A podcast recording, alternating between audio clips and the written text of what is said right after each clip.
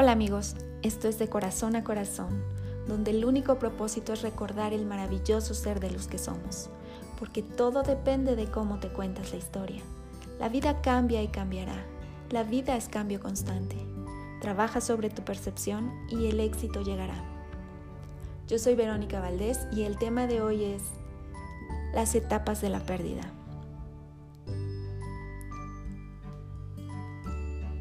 Hemos hablado ya sobre la pérdida, ya sea que ocurra de improviso o que sea algo que ya habías visto venir. Es posible que no sepas nada sobre el proceso de duelo. Por eso hoy hablaremos en este episodio de las etapas de este proceso, que si bien es distinto para cada persona, es algo de lo que nos cuesta mucho trabajo hablar y que hoy mismo están viviendo muchas personas en todas partes del mundo con el tema de la pandemia, divorcios, despidos, etc. La primera etapa es la negación. Ya que el cerebro está biológicamente creado para sobrevivir, su primer instinto de supervivencia va a ser entrar en esa negación, para amortiguar el golpe de esa pérdida, aplazando de alguna manera temporalmente el dolor y el miedo a entrar en una realidad incierta que ya no puede controlar, miedo a lo inesperado, miedo a un futuro tal vez poco predecible, donde ya no está esa persona por lo que su reacción ante este hecho inminente va a ser negar esa nueva realidad. Pero si bien es cierto que esta etapa no puede durar por tiempo indefinido, porque en algún momento chocará con la realidad, entrará en un nuevo proceso que puede ser de ira, rabia, resentimiento, que tal vez incluso te lleve a buscar culpables, o tal vez puedes entrar en una etapa ilusoria de negociación donde buscarás los posibles escenarios o estrategias donde puedas revertir la pérdida y evitar ese dolor, donde te preguntarás, ¿y si hubiera hecho esto? ¿O si hubiera hecho aquello? En el caso de un divorcio, ¿qué pasaría si hago esto?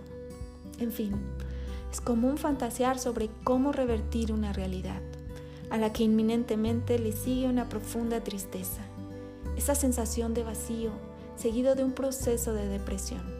Algunas personas pueden sentir que ya no hay nada para seguir adelante y aislarse es muy común en esta etapa. Tendrás que trabajar el desapego para poder llegar a la etapa de aceptación. Saber que nada ni nadie nos pertenece, que vinimos a esta vida a amar y ser amados en entera libertad, sin títulos de propiedad ni pertenencia. Nos hará más conscientes que debemos disfrutar el aquí y el ahora y agradecer cada persona, cada situación o cada cosa que se nos presente en el camino. Una vez aceptada la pérdida, el dolor será más manejable y el proceso de adaptación más rápido. Cada persona tiene sus tiempos y su proceso. No significa que todas pasemos por lo mismo para llegar a la etapa de aceptación. Incluso puede haber procesos tan largos donde puedes saltar una y otra vez de etapa a etapa lo importante es que sepas que el tiempo depende de ti, que no te aferres al dolor o al miedo, que el dolor pasará. Aquí quiero hacer un paréntesis y un llamado muy especial a esas personas que están justamente pasando por el proceso de duelo. Cuidado, amigas. Cada etapa se debe tratar con la debida precaución y pedir ayuda profesional si es necesario. Nuestra mente puede jugarnos chueco y pretender quedarse estancada en cualquiera de estas etapas que llevadas al extremo puede ser sumamente perjudicial para la salud, tanto emocional como física y mental. Les recomiendo hablar. Basta de quedarse calladas tragándose todo, haciéndose las fuertes con los hijos y haciendo como que aquí no pasa nada. Acérquense a un médico, a un psicólogo, un amigo. Cabe recalcar que el apoyo familiar es importante, pero si no lo tienen, busquen ayuda. No se aíslen. Sé que en ese momento no lo parece, pero el dolor pasará. Pedir ayuda a Dios, el universo o como quiera que lo llamen, permitirá que las personas correctas y perfectas que nos pueden ayudar en este proceso lleguen a nuestras vidas. Y algo que también es muy recomendable hacer es hablar con la persona que falleció. Incluso esto aplica para las pérdidas por divorcio. Tocar una fotografía, hablarle, besarla y decirle lo que sientes, lo que piensas, lo que te preocupa o incluso pedirle perdón si así te nace. Emocional y energéticamente crea un efecto de amor y aceptación que hará más liviano ese dolor.